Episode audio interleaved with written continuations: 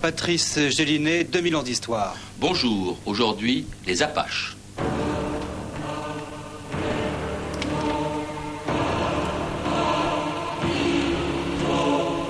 Autrefois, j'allais comme le vent. Aujourd'hui, je me rends à toi et tout est fini. Géronimo, 1886.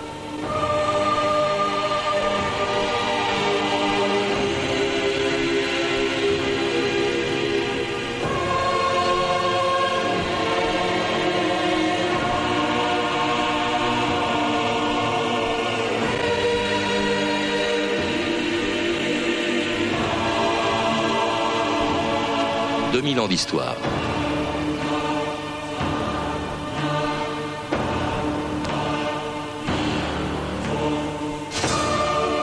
Un bon Indien est un Indien mort.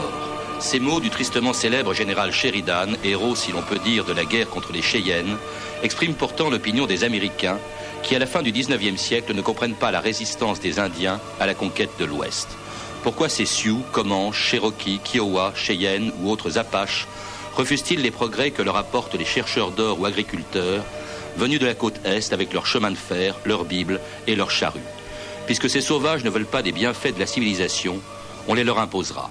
C'est l'objectif des guerres indiennes menées pendant 20 ans par une armée désœuvrée qui sort tout juste d'une autre guerre, la guerre de sécession. Après tout, ces Indiens, avec leurs arcs, seront plus faciles à écraser que les sudistes. On le croyait du moins lorsqu'en 1869, les Sioux et les Cheyennes acceptaient de signer des traités de paix. Mais dans les plaines du sud-ouest, l'armée fédérale mettra 20 ans pour vaincre la détermination des Apaches et de leurs chefs, Cochise, Victorio et le plus redoutable de tous, Geronimo. Geronimo, affilé avec la moitié de la réserve, hommes, femmes et enfants. Répandez la nouvelle. Tous les officiers à leur poste.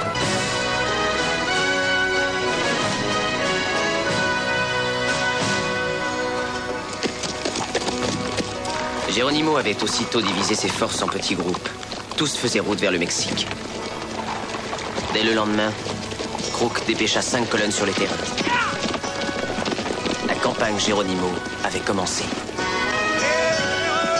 Philippe Jacquin, bonjour. Bonjour. Vous êtes professeur d'anthropologie américaine à l'Université de Lyon, spécialiste donc des Indiens, sur lesquels, à cause des westerns, on croit tout savoir, alors qu'en réalité, et notamment sur les Apaches, on sait finalement peu de choses, et notamment euh, du fait qu'ils viennent de, l'extrême nord du continent américain, comme toutes les populations précolombiennes.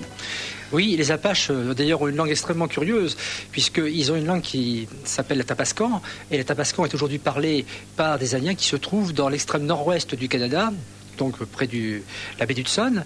Et comment expliquer ce phénomène? Simplement, on croit, en faisant de l'ana- l'analyse de- d'ethnolinguistique, en analysant leur langue, on pense qu'ils seraient venus vers le 12e, 13e siècle, ils seraient descendus donc, des territoires du nord-ouest du Canada, à l'époque c'était pas le Canada, hein, vers le, le sud, probablement, certains, certains collègues américains disent probablement en raison d'une explosion. Il y aurait eu une- un, un- un volcan qui aurait explosé à cette époque-là et qui aurait chassé une partie de indiennes qui serait, qui serait partie vers le sud. Alors ils sont descendus très loin. Certains sont allés plus, disons, moins loin, mais eux sont allés très loin. Ils sont allés jusque dans cet immense sud-ouest. Et là, ils ont trouvé un paysage complètement différent, puisqu'ils quittaient des, des régions froides, neigeuses, avec un climat euh, presque arctique. Celle Et- des Esquimaux, dont on parlait il y a peu de temps Voilà. dans cette émission. oui. voilà, et là, tout d'un coup, ils se sont retrouvés dans ces plaines, euh, à la limite de la frontière mexicaine aujourd'hui, de, la frontière entre les, États-Unis et le Mexique. Ils se sont retrouvés dans, dans des régions très montagneuses, avec les, les White Mountains, les Chiricahua Mountains, la Sierra Madre, euh, très célèbre à cause de certains films, et puis des déserts arides. Donc, un environnement très difficile auquel ils ont réussi à s'adapter de façon remarquable. Et comment justement De quoi vivaient en fait les, Apaches Et est-ce que leur vie, leur mode de vie était différent de celui des autres euh, tribus indiennes extrêmement différent, puisque ils sont arrivés, il y avait déjà des Indiens dans ces régions, euh, que les Espagnols ont baptisé d'un terme qui dit bien ce qu'il veut dire, pueblo, c'est-à-dire des gens qui vivent dans des villages, des Indiens qui étaient essentiellement aujourd'hui des Unis, des Hopis, et qui vivaient de l'agriculture du maïs, qui étaient des sédentaires, qui avaient des gros villages, qui avaient réussi une culture extrêmement bien adap- adaptée au désert avec des, avec canaux.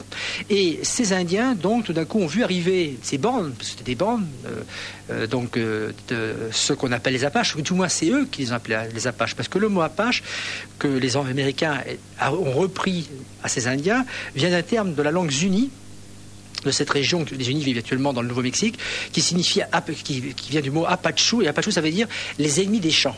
Parce qu'en fait, les Apaches, dès leur arrivée, ils sont, sont adaptés. Bon, ils sont devenus chasseurs dans, en montagne, dans les plaines, mais surtout, ils ont eu cette triste renommée déjà des Indiens qui étaient là avant l'arrivée des Européens, eh bien, de piller les champs. Ils venaient régulièrement faire, je dirais entre guillemets, leur marché dans les champs de maïs et rasier les champs de maïs, mais rasier aussi des femmes et des enfants. Oui, D'où leur fâcheuse réputation euh, et ensuite auprès des, des Blancs lorsqu'ils arrivent. Ils, avaient une très mauvaise réputation, euh, bon, qui est un petit peu exagérée quand même, je trouve, parce que euh, c'est vrai que c'est des gens qui étaient, si on retrouve l'antagonisme classique chez nous entre nomades et sédentaires. Bon, les Indiens Pueblo étaient, étaient des sédentaires, qui étaient agacés par ces, ces bandes nomades, et donc ils auraient préféré que ces gens restent comme eux, deviennent agriculteurs. Alors, ce qui rend difficile également la, la connaissance que l'on peut avoir des Apaches, c'est que c'est un peuple qui n'est pas du tout homogène, même si les Apaches ont une langue et des traditions communes, que découvrent les premiers pionniers et puis les militaires qui les escortent. Un Apache, sûrement en pèlerinage. C'est même un guérisseur Apache. Les Indiens croient en leur pouvoir, une sorte de d'esprit qu'ils porteraient en eux. Ils n'aiment pas qu'on leur parle, on dirait. Tous les Apaches adorent le recueillement. On leur apprend ça dès le plus jeune âge. Ça leur permet de se planquer durant des mois. Une question. Ces, ces guides qu'on a emmenés avec nous, c'est des Apaches, non? Pourquoi ils bossent pour l'armée et se battent contre les leurs? Il y a des tas d'Apaches et leurs tribus se combattent les unes les autres. Le plus souvent, un Apache choisit le meilleur combat. Vous les comprendrez une fois que vous les connaîtrez. Oui, c'est vrai qu'il y avait des Apaches du côté des troupes fédérales qui se battaient contre les leurs. Alors, il y avait des quantités de, de- de tribus Apaches. Il y avait les Mescaleros, les Sibeku, les Chiricahua, c'est-à-dire la, la- la tribu à, la- à laquelle appartenaient Cochise et Geronimo, qui était la plus redoutée d'ailleurs. Voilà, Les- les- si vous voulez, l'éventail du, du peuplement apache est très très vaste. Il va, géographiquement parlant, pour le situer pour nos éditeurs, il part de, de l'Arizona, du, du Nevada de l'Arizona actuel, jusque pratiquement à l'ouest du Texas, jusqu'à la rivière du Pecos. Et donc vous aviez euh, des gens qui dans le Et puis au sud, il faut le rappeler, euh, dans l'actuel Mexique, au Voilà, nord-est, voilà. au nord-ouest de l'actuel Mexique. dans ce, ce qu'on appelle aujourd'hui le Sonora. Donc, Oui. ils, donc ils étaient extrêmement étendus, ces bandes étaient très diverses. Alors, ces bandes s'entendaient plus ou moins bien, étaient des fois en friction, et étaient extrêmement diverses. Par exemple, je pense à, à des peuples qui sont moins connus, comme les Kiowa Apaches, les Kiowa Apaches, qui vivaient à l'extrémité du, du Texas actuel et qui étaient en fait des nomades chasseurs, un peu comme les Sioux qui chassaient le bison. Alors que les Apaches Chiricahuas ou les Mescaleros, d'où vient le mot mescal, c'est-à-dire le bouton euh, qui sert de drogue, Mescaleros, vivaient plus sur la, ce qui est aujourd'hui le Mexique actuel. Donc ces, pa- ces Apaches étaient se connaissaient, se reconnaissaient une culture commune, une langue, des pratiques, mais parfois s'affrontaient. Et d'ailleurs, très curieusement, les Espagnols, très rapidement en arrivant au XVIe siècle, les Espagnols ont compris qu'il y avait des rivalités.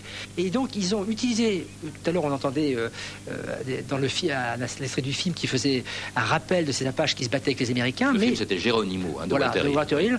Eh Très, bien, très bon film. Très bon film. Et donc, si vous voulez, dès le départ, les, Espagnols ont compris ça. Et donc, ils ont toujours utilisé, il y a toujours eu des Apaches qui, étaient, qui se sont mis dans le camp des Européens contre euh, leurs frères. Alors il n'y avait pas, euh, Philippe Jacquin, il n'y avait pas que la langue qu'ils avaient en commun, il y avait la religion, hein, c'était le chamanisme aussi. hein. Une religion, d'ailleurs la plupart des, des Indiens d'Amérique du Nord. bien sûr, et un chamanisme extrêmement puissant. Et surtout, ce qui est très curieux, ce qui fait toujours, ce qui surprend lorsqu'on on connaît la, la réputation des Apaches, ce sont des gens qui craignent la mort. Ils ont très très peur de la mort. Et d'ailleurs, quand un, un Pas la leur, pas celle des autres. de, pas celle des autres, la leur, oui. Est-ce que le scalp c'est un mythe par Non, exemple le scalp, il ne scalpait pas. hein. Les Apaches ne scalpaient pas du tout. Le scalp était répandu dans certaines tribus, mais pas chez les Apaches. Non, les Apaches, si vous voulez, quand un chef de guerre Apache, par exemple, un chef de bande faisait une, une expédition dans une razzia militaire, il devait absolument revenir avec tous ses hommes. Et si un de ces hommes était tué, il fallait absolument qu'il ramène le corps. Parce que l'âme, le drame, c'est que l'âme de ce mort pouvait le hanter et pouvait apporter la malédiction à la tribu.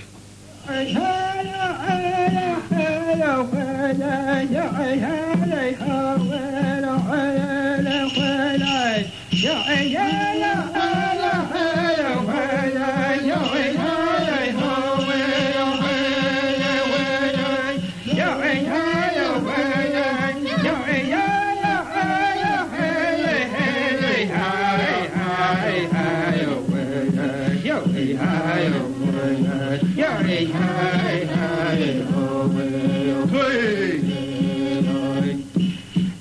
Hey, hey.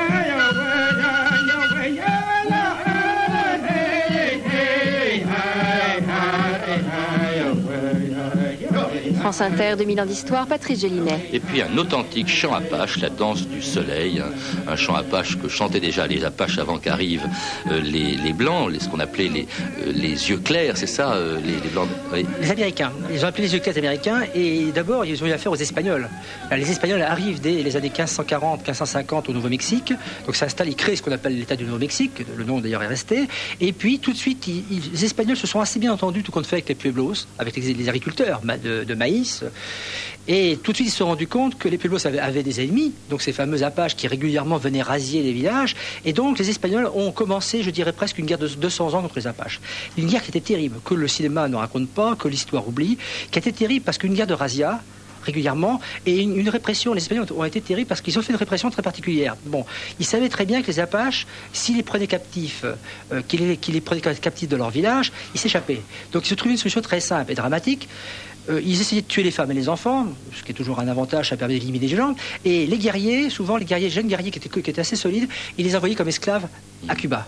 Et alors à la guerre contre les Espagnols et puis les Mexicains s'ajoute la guerre contre les États-Unis, avec deux chefs évidemment dont le nom, euh, dont on a gardé le nom, c'était Cochise et Geronimo. Cochise d'abord peut-être le plus, le plus vieux, le plus ancien. Oui, Cochise, euh, c'est dans les années euh, 1860-70 que Cochise apparaît, un chef chiricahuas, donc extrêmement dur, et il s'est rendu compte, Cochise euh, s'est rendu compte quand il a vu, si vous voulez, ce qu'il faut comprendre, c'est que les Américains arrivent dans ces régions assez tardivement, parce que pendant la guerre civile, bon, ils s'occupaient dans, dans le sud, mais on découvre pour le malheur des Apaches, si vous voulez, c'est qu'on découvre de l'or. On découvre de l'or dans ce qui est la région actuelle, et les prospecteurs, les chercheurs d'or arrivent, s'installent partout, euh, s'occupent pas du tout de savoir que les Apaches sont propriétaires des terrains, que c'est à eux, que c'est leur territoire, et à ce moment-là, il y a des conflits qui arrivent. Tonina,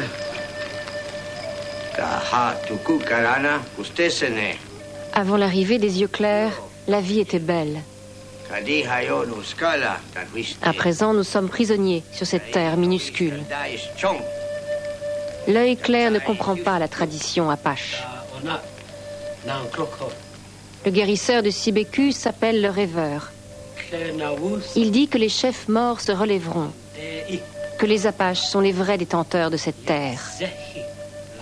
Alors c'est un conflit, le conflit entre euh, Cochise, plus tard Geronimo, et les euh, Blancs, les yeux clairs, comme ils disent, c'est d'abord pour la terre. Oui, et les Apaches sont des nomades, mais ça ne veut pas dire qu'ils ne connaissent pas leur territoire. Ils ont une perception extrêmement précise de leur espace. Et quand ils voient que les Américains, les prospecteurs s'installent partout, euh, repoussent d'abord euh, les repoussent, parfois tuent des Apaches, donc il y a un conflit qui se, qui se dessine. L'armée américaine au début n'est pas tellement intervenue, à laisser faire, mais ce qui est le drame, c'est que les colons, les colons, donc les prospecteurs, plus des colons qui sont arrivés par après, dans les années 1870, après les guerres civiles, eh bien, les colons, à ce moment-là, ont, disons, des réactions extrêmement violentes. Également, ce qu'il faut savoir, c'est que euh, ce que font aussi les colons et ce qu'encourage l'armée, c'est l'alcool. On vend de l'alcool, on vend des armes, on trafique. Alors, les Indiens, sont, les, Apaches sont pris un petit peu dans tout un, quelque chose qui les dépasse. Ils se retrouvent tout d'un coup confrontés à l'arrivée d'une autre culture. Les Espagnols n'avaient pas occupé leur territoire, si vous voulez. Ils n'avaient pas osé.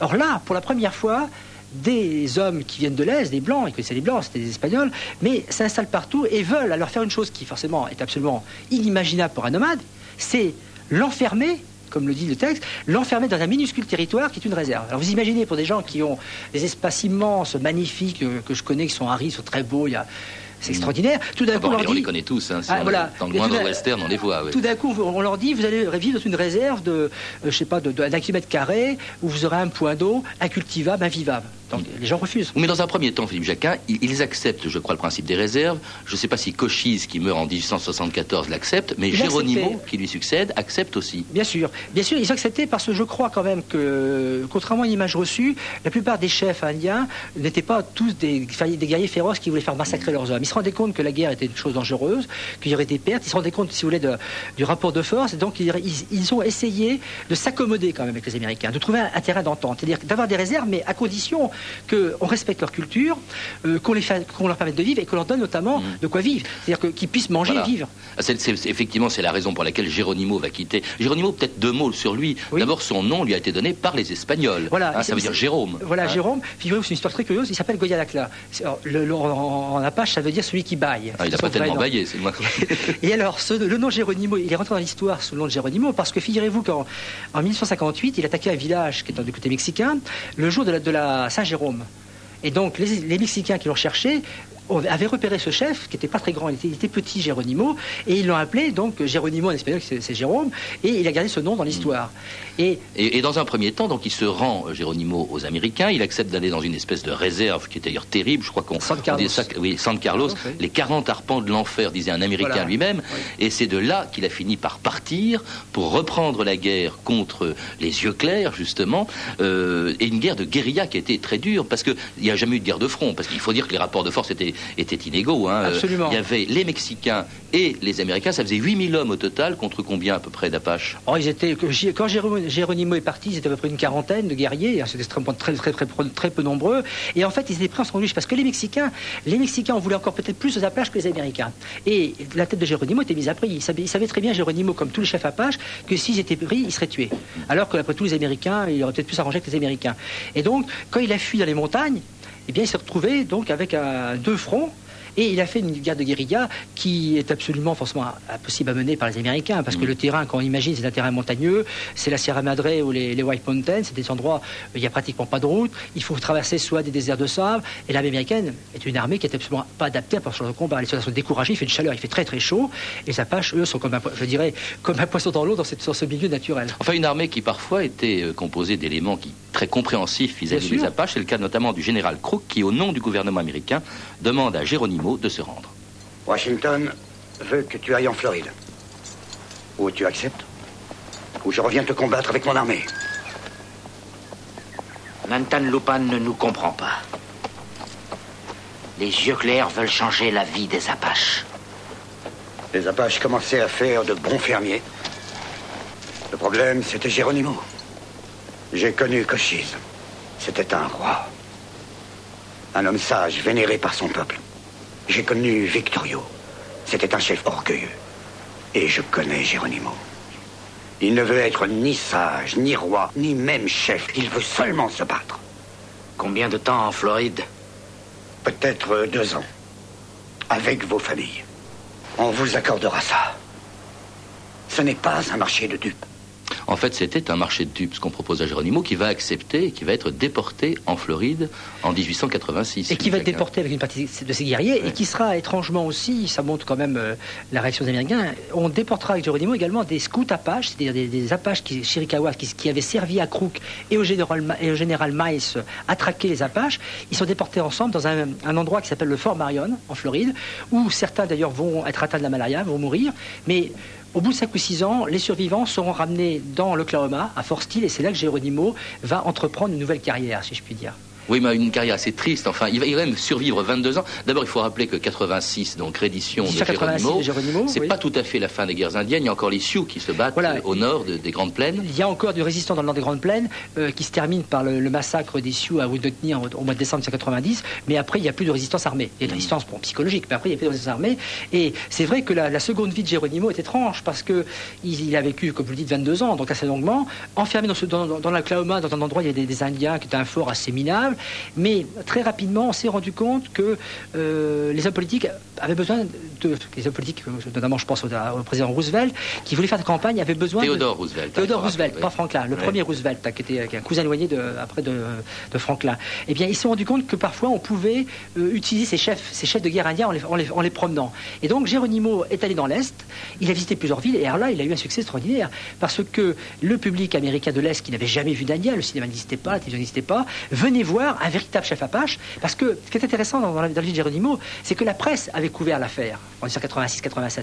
La presse était venue voir Crook, la presse était venue voir le général Miles qui avait euh, réussi à vaincre Geronimo et auquel Geronimo, s'est rendu. Donc la presse a fait, fait un éloge mérité d'ailleurs de ce chef Apache en disant son courage, son abnégation, son souci de Enfin, on le montrait un peu comme un, comme un animal de cirque, hein. c'est ça qui était Voilà, on, le montrait, on le montrait, mais il était très malin. Très malin parce que je vais raconter une anecdote. Il était très malin, il s'est rendu compte de, de, l'âpreté euh, du côté un petit peu vedette qu'il avait. Donc il vendait ses boutons de Il avait une, espèce de vareuse avec des boutons.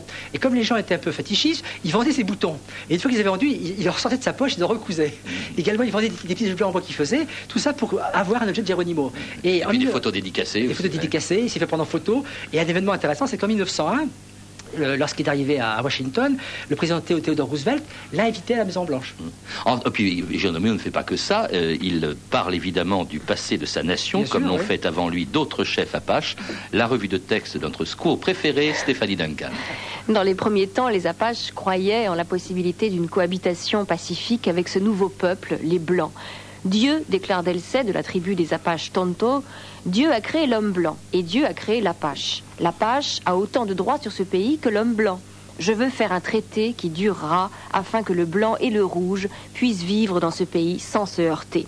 Mais très vite, donc en 20 ans à peu près, les Apaches prennent conscience que leur peuple risque de disparaître et les Apaches ne comprennent pas.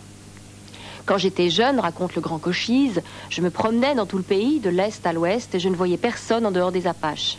Après bien des étés écoulés, je me suis promené de nouveau dans ce pays, et j'ai constaté qu'une autre race d'hommes était venue pour le prendre. Comment est-ce possible? Et Cochise ajoute, désespéré, Comment se fait-il que les Apaches n'attendent plus que la mort, que leur vie n'ait plus de signification? Ils errent à travers les montagnes et les plaines en souhaitant que le ciel leur tombe sur la tête.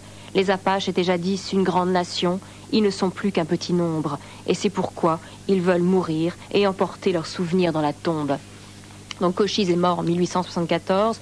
Donc cette incompréhension, cette tristesse sont partagées bien plus tard par Geronimo, l'autre grand chef apache, qui lors de sa captivité dicte ses mémoires. Je vivais en paix avec ma famille, dit-il, mangeant à ma faim, dormant bien, prenant soin de mon peuple et me sentant parfaitement heureux.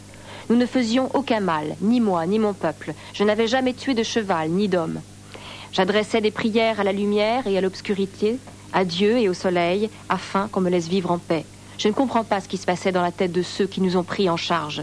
Ils savaient que notre vie était sans histoire, et pourtant, ils prétendaient que j'étais un mauvais homme, le pire de tous. Mais qu'avais-je donc fait? Le plus douloureux pour Généronimo, sans doute, et pour les Apaches, c'est l'arrachement à la terre natale. Ainsi, dit-il, était-ce au commencement les Apaches et leur territoire, chacun créé l'un pour l'autre par Usen, Dieu lui-même. Quand on les arrache de leur territoire, ils s'affaiblissent et meurent. Combien de temps faudra-t-il pour qu'il n'y ait plus d'Apaches un beau texte, hein, ces, textes d'Apache. Je, précise d'ailleurs que l'un d'entre eux est tiré de euh, des mémoires de Géronimo par lui-même qui a été publié aux éditions La Découverte. Mais évidemment, ça, suppose plusieurs réflexions. Il reste 2-3 minutes, euh, Philippe Jacquin. Euh, d'abord, comment peut-on expliquer la défaite des Apaches face aux Américains? Bon, écoutez, la, raison la plus évidente, c'est la défaite. Ce sont des peuples qui avaient eu un courage et une abnégation sans borne, mais qui se sont retrouvés face à une civilisation technocrate et industrielle.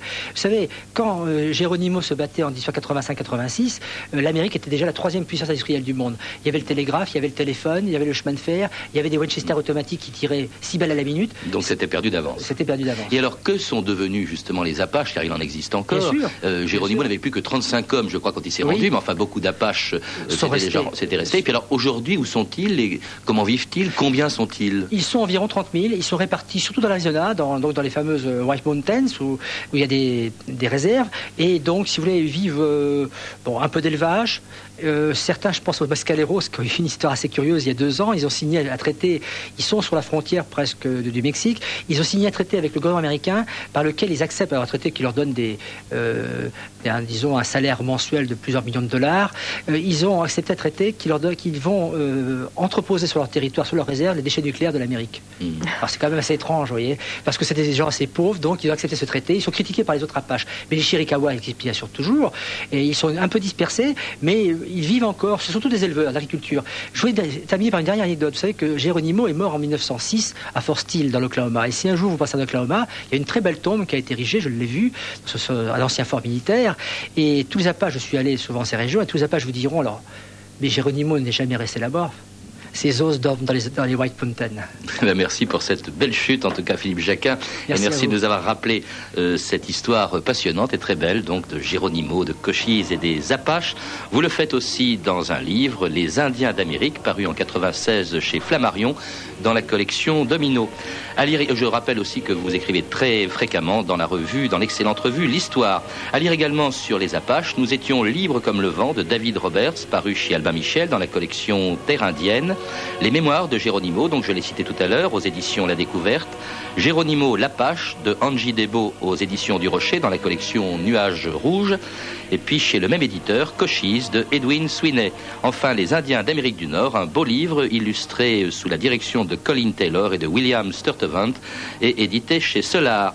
Et puis vous avez pu entendre, je rappelle, des extraits du film Geronimo de Walter Hill, euh, disponible en cassette chez Columbia Tristar. Un, un, très beau western, pas du tout dans la lignée euh, des autres, euh, Philippe. Non, juste, justement, non, non, je crois que c'est un, un, western à redécouvrir qui a été un petit peu oublié à sa sortie, mais je pense qu'il est très intéressant à regarder. Alors à voir également une exposition qui a débuté il y a quelques jours et qui se tient jusqu'au 18 mars prochain sur les Indiens d'Amérique du Nord à la Fondation Mona Bismarck au 34 avenue de New York, dans le 16e arrondissement à Paris. Et puis, je rappelle aussi que vous pouvez écouter notre émission sur Internet n'importe quel jour, à n'importe quel moment, en composant www.franceinter.com, rubrique 2000 ans d'histoire, ainsi que consulter les archives, références bibliographiques et nous laisser vos remarques et suggestions. Et puis, pour ceux qui n'ont pas Internet, vous pouvez téléphoner au 08 36 68 10 33, 2 francs 23 la minute. C'était 2000 ans d'histoire, à la technique Pascal Baldassari et Chloé Lefort, documentation Elsa Boublil et Céline Lorta-Jacob, revue de texte Stéphanie Duncan, une réalisation de Anne Kobilac. Une émission de Patrice Gélinet.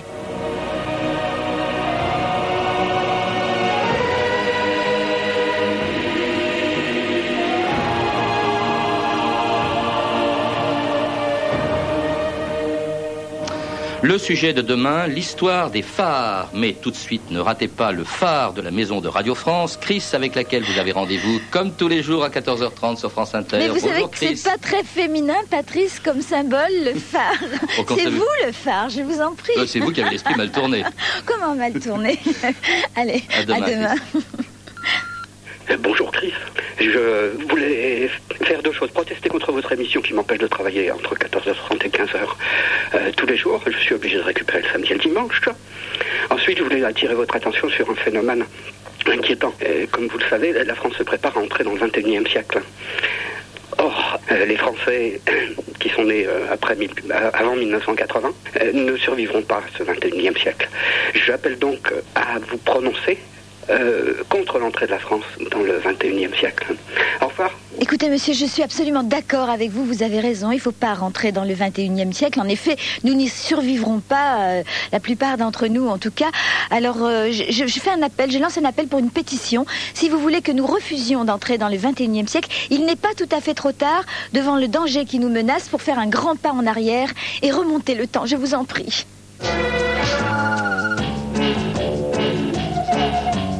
Va ça, va ça Aujourd'hui, c'est vous qui faites l'émission. Vous appelez sur mon répondeur magique 01 42 30 14 60 pour dénoncer les gens qui font des trucs bien. Je diffuse, je rappelle, ou alors je vous invite, parce que finalement, pour savoir ce qui se passe dans le quartier, il n'y a pas mieux que ceux qui y vivent. Bonjour Chris, Euh, c'est dimanche aujourd'hui, mais je vous signale simplement que dans le 10e, il se passe des choses. Le 10e arrondissement, et il y a un magasin au numéro 5 euh, rue Vic d'Azir, un magasin qui s'occupe de cinéma et qui est en fait un bric-à-brac assez incroyable. Je crois que ce bric-à-brac pourrait vous intéresser. Vous demandez à parler à Joe et à son technicien Oran.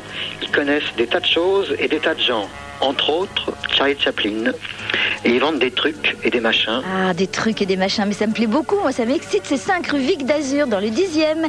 Et le 01 42 30 14 60, c'est pour vos messages. Croyez-moi, il y en a, il y en a. Alors vous préparez un crayon parce que des adresses, des numéros de téléphone, on va vous en donner plein. Et j'aurai pas toujours le temps de le répéter. Et puis d'abord, vous commencez par noter le numéro des relations auditeurs qui vous servira beaucoup aujourd'hui. Eux, ils ont tous les numéros et c'est le 08 36 68 10 33. On y va! Tu penses quoi toi? Tu dis rien.